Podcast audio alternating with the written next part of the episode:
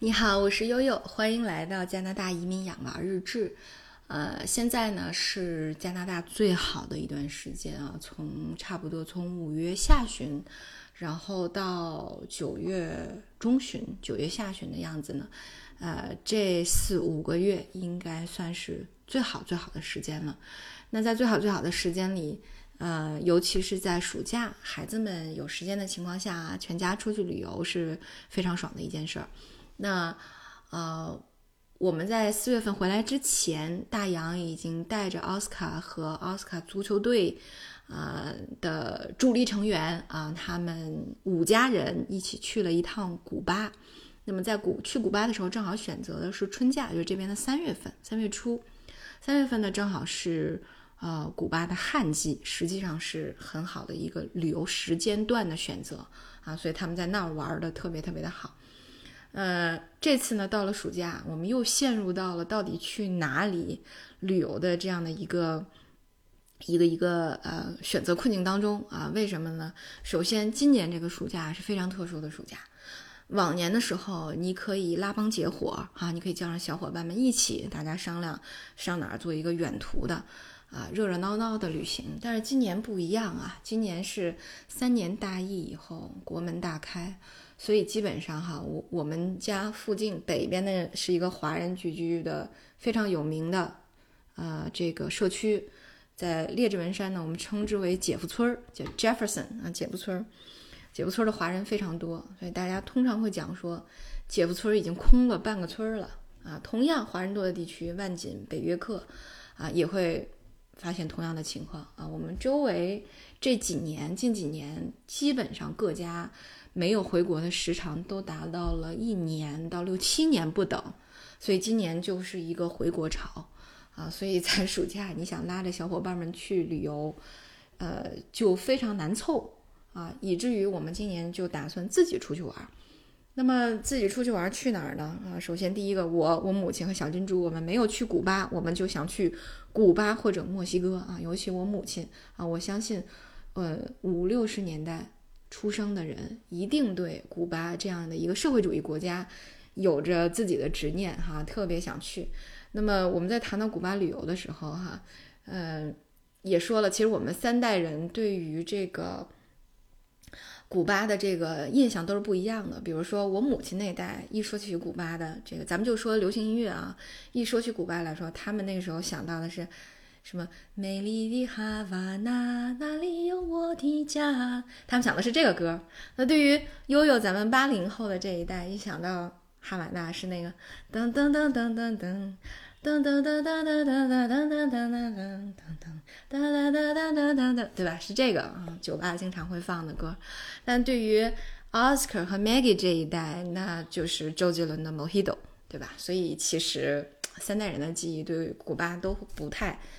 一样，那那我我们没去，所以我们就立主我们要去古巴，对。但是呢，不巧的就是现在古巴正好是雨季，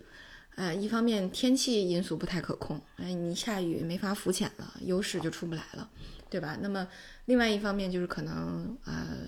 疾病啊、腹泻呀会比较严重，还有就是蚊子特别的多。呃，我在小红书上随机去问现在在古巴的朋友们，哎，我说你们这个到了古巴蚊子厉不厉害呀？因为我们孩子多嘛，老人多，对，然后他们就会说，哎呀，差不多，我们四个人盯了五十个蚊子包吧，对，所以可能古巴就毙掉了。然后第二个呢，就是第二个选择呢，我们就想说，哎，那要不然我们还是这个 road trip 开车去美国玩吧？哎，说起来去美国玩，哎，大家就觉得那也是一个。不错的选择，为什么呢？因为一说起来开车，我可能没有给大家讲过，我们在英国开着车，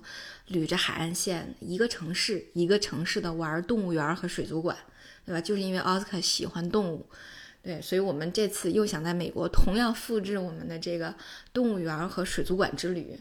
啊，然后呢，在经过了一系列的研究之后，我们是准备这样啊，我们准备。从啊这个多伦多出发，从列治文山出发，然后呢，首先是向西南开啊，我们还准备开到底特律去。那么这次呢，会在呃底特，就是加拿大这边的边境小城温莎待一晚，啊，在温莎待一晚。所以呢，从温莎出境以后过底特律，那我们就会呃，先到这个俄亥俄州的，呃，这个叫。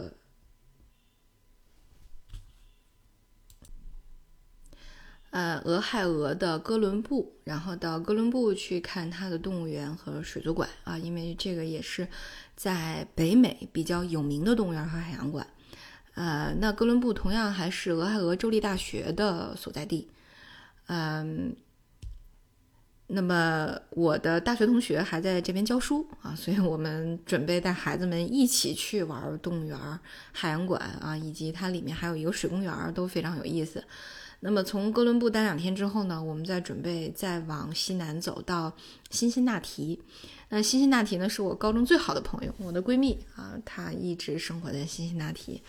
那辛辛那提呢，也有动物园，也有海洋馆，而且离这个呃再往再往呃，就是它它这边离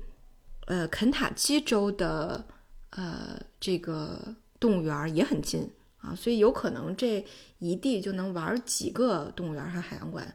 同时呢，呃，辛辛那提还有一个，他们叫什么呢？叫博物馆集合，就是什么儿童博物馆啊、科技馆啊、自然历史啊，都集合在一块儿的这么一个像博物馆群一样啊。我们天津的那个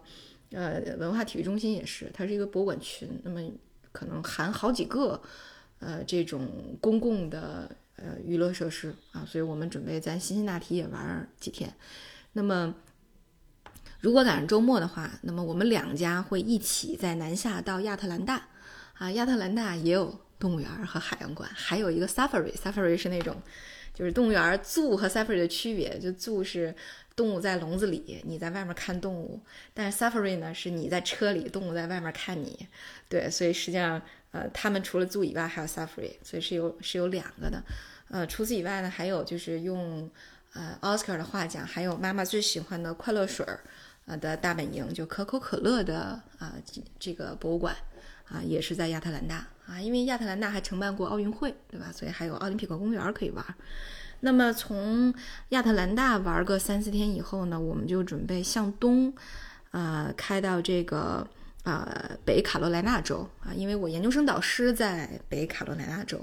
所以我们就会去北卡的罗利去找他们。那么在呃此之后啊，详细的攻略还没有做，但是我们准备去一趟这个美国的差不多排在第二、第三的一个呃景点啊，排在落基山之后的叫大烟山呀、大雾山。呃，那么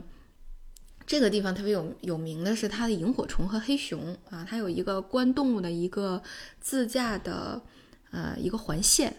啊，前两天我看五月底的时候，有一个小红书的，呃，小红薯吧，他在这个环线上，那一天开了三十多，呃，开了十几圈，十四圈，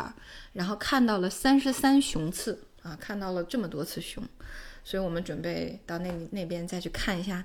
萤火虫和这个黑熊，啊，然后就再一路往北，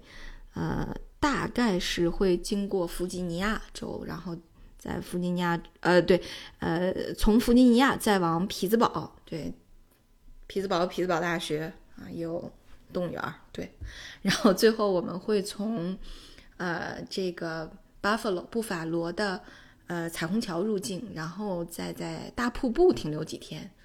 呃，那么从。加拿大这边，因为我我母亲是看过从美国那边看过这个尼亚加拉大瀑布的，但是呢，她没有从加拿大这边看过，所以我们会专门带她去加拿大这边看再看一次大瀑布。那么同时在呃这个尼亚加拉也有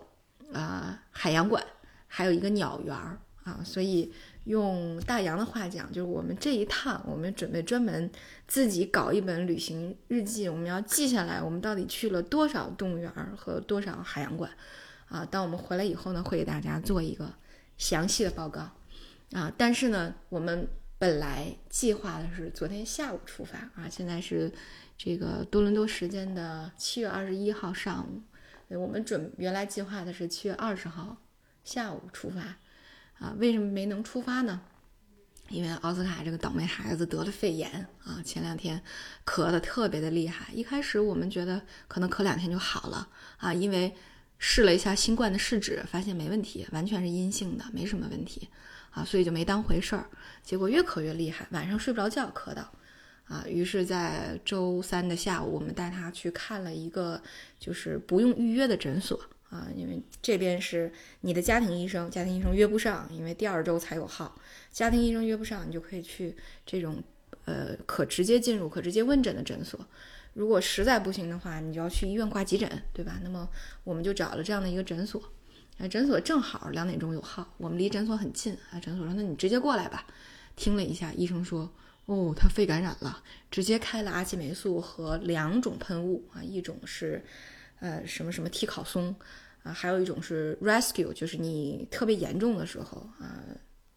觉得有点上不来气儿的时候。”呃，用的这个什么什么鹌鹑的一个喷雾啊，那么，然后医生还特别严肃跟我说：“哎呀，今年也不是怎么了，这个病毒挺多的，而且特别是这个年龄段的孩子，好像一有点病毒和细菌，马上就肺炎了啊。”然后之前我只知道 lung infection 这个这个肺感染这个词啊，这回终于这个医生教了我好几遍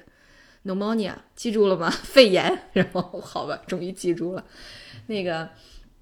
所以没有办法啊，只能在至少延后一周啊，等它彻底稳定了以后，我们再这个一路向南啊，再一路向北。那么在整个过程当中呢，也会找时间跟大家汇报我们这次旅游的各种体验哈，这还是比较有意思的，相信大家也会比较感兴趣。呃，那在此之前呢，这几天呢，就得先把奥斯卡同学给呃彻底的治好哈。那呃。虽然之前没能约上家庭医生的号，但是转过来的周二，下周的周二，那或许再复诊一次，找家庭医生复诊。如果完全没问题了，那我们就会直接出发，好吧？那今天呢，我们这个一直期待的美国之旅，就跟大家简单的做一下预告哈。呃，好吧，今天的节目就到这里，我们下次再见，拜拜。